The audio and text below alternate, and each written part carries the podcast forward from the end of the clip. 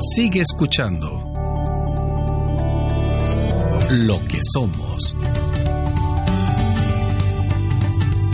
Lo sabroso de nuestra isla.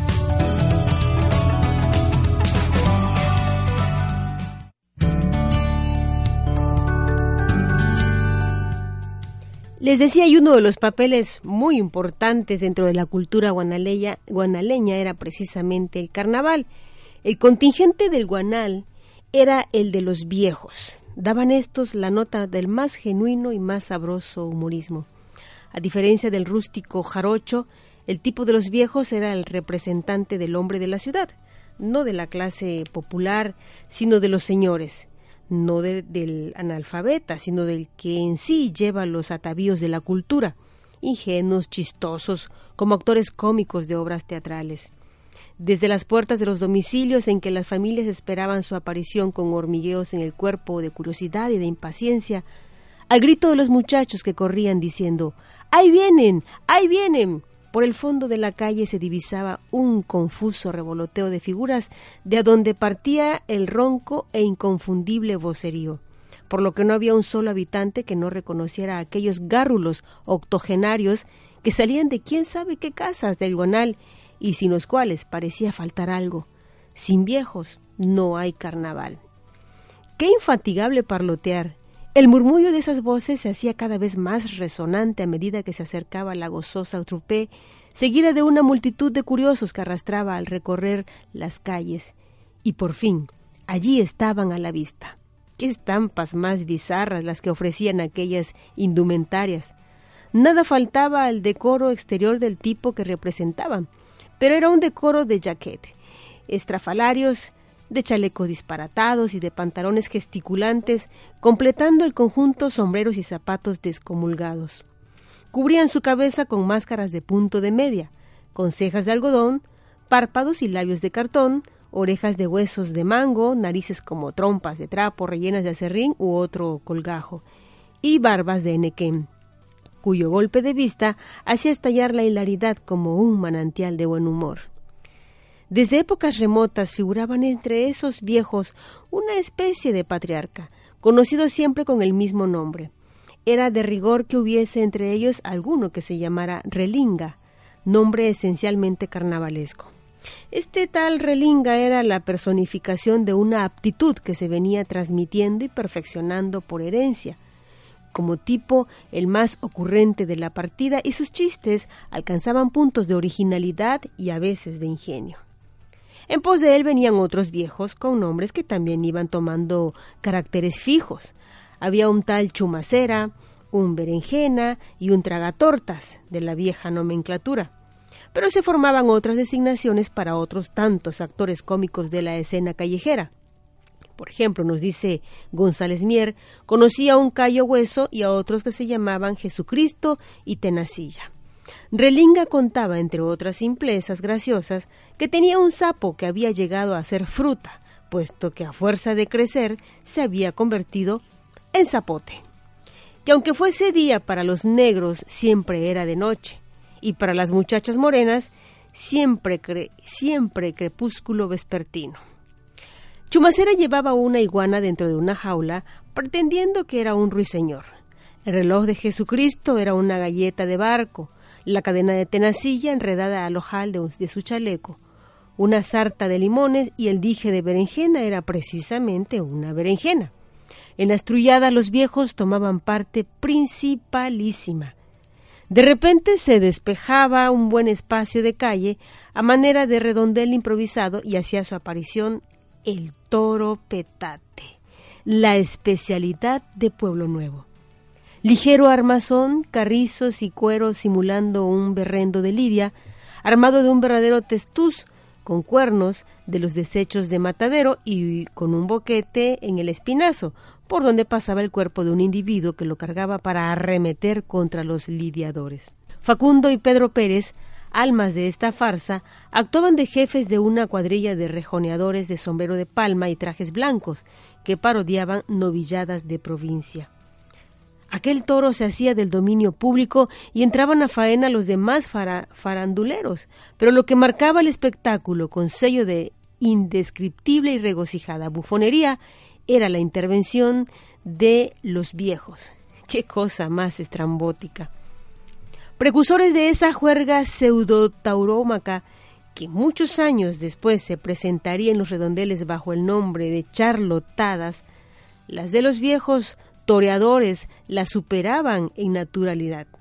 Aquí no había nada estudiado, y los lances resultaban ingenuamente chuscos, desafiando un peligro de cogidas y revolcones reales y positivos, puesto que el toro embestía con cuernos de verdad y con la malicia humana del que dirigía sus movimientos.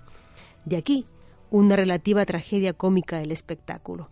Los famosos viejos producían una impresión de estrafalaria y imprudente e imprudente temeridad, con toscos alardes de agilidad en los quiebros y demás bonaires de comicidad indescriptibles.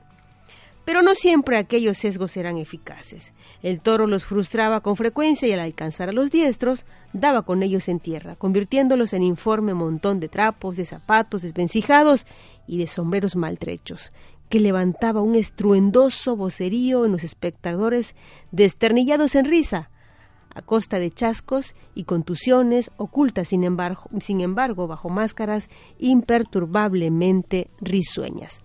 Ellos eran los viejos, el contingente que participaba en el carnaval y este contingente salía precisamente del barrio de Guanal.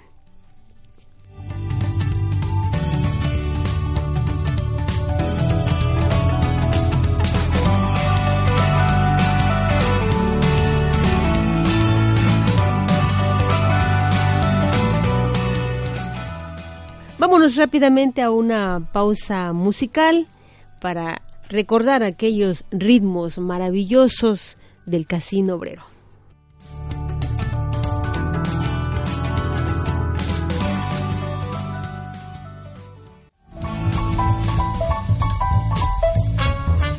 Lo que somos. Ritmos del casino obrero. ¡Qué tiempos!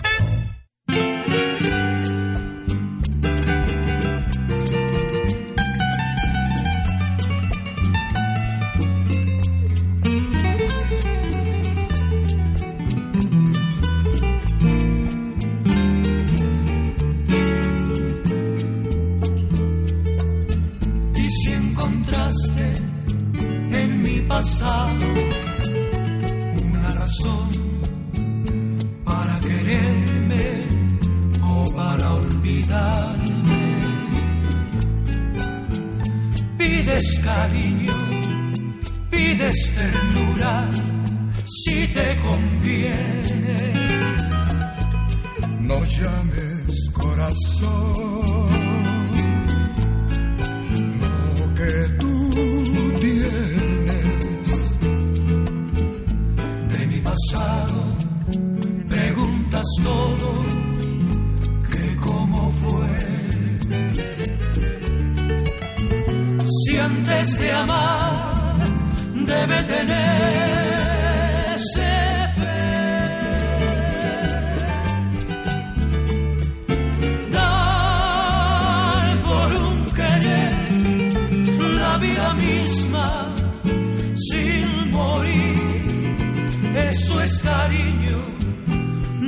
que hay en ti.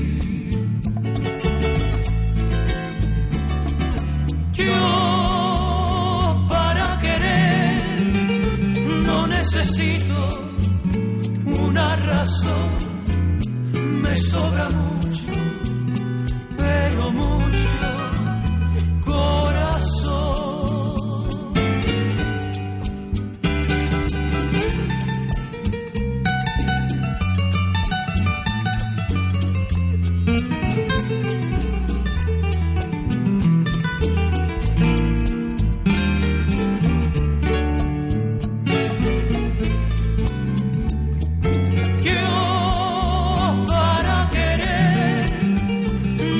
necesito una razón, me sobra mucho.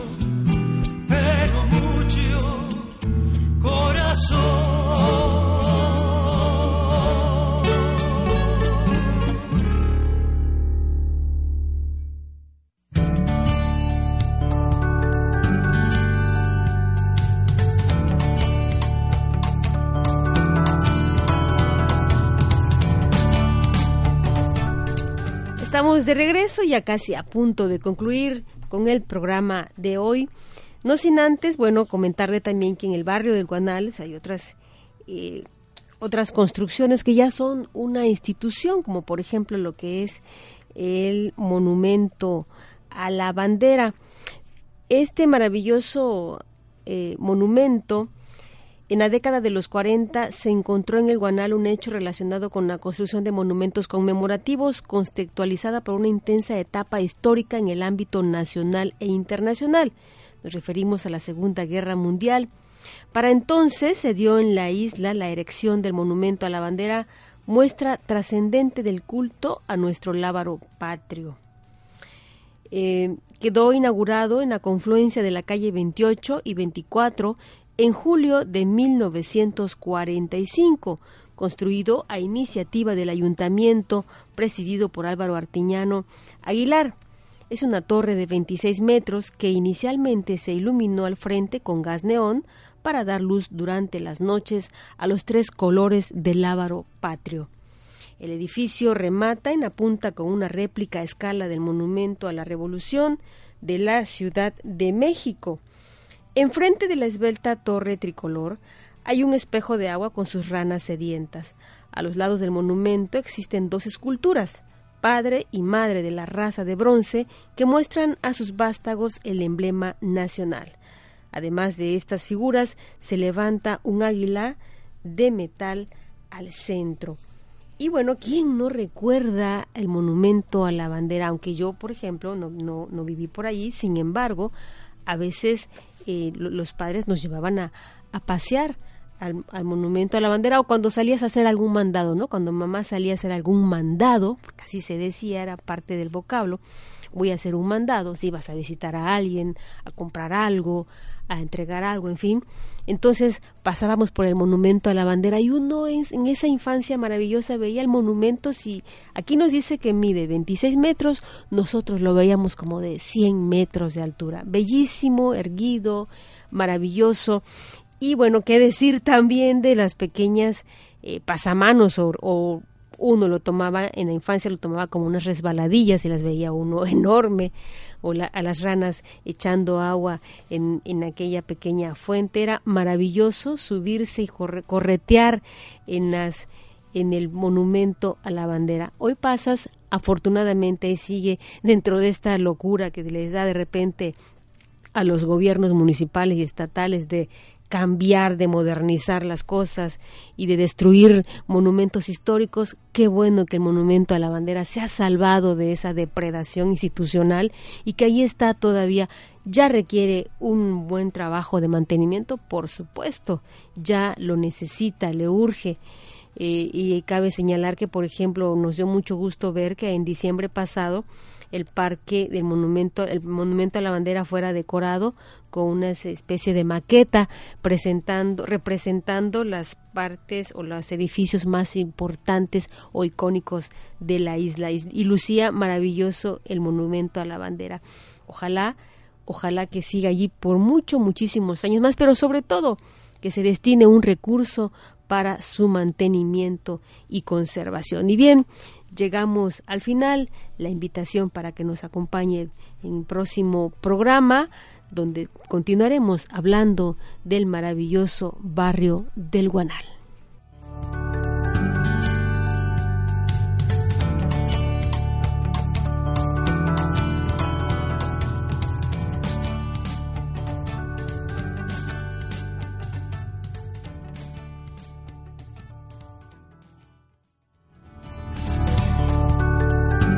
Nuestras tristezas, nuestras alegrías, nuestras tradiciones. Nuestra gente es lo que nos da identidad, lo que nos hace únicos, lo que nos hace lo que somos.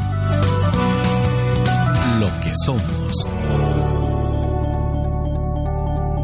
un programa que busca fortalecer nuestro sentido de pertenencia a través de la narración de lo cotidiano de nuestra isla.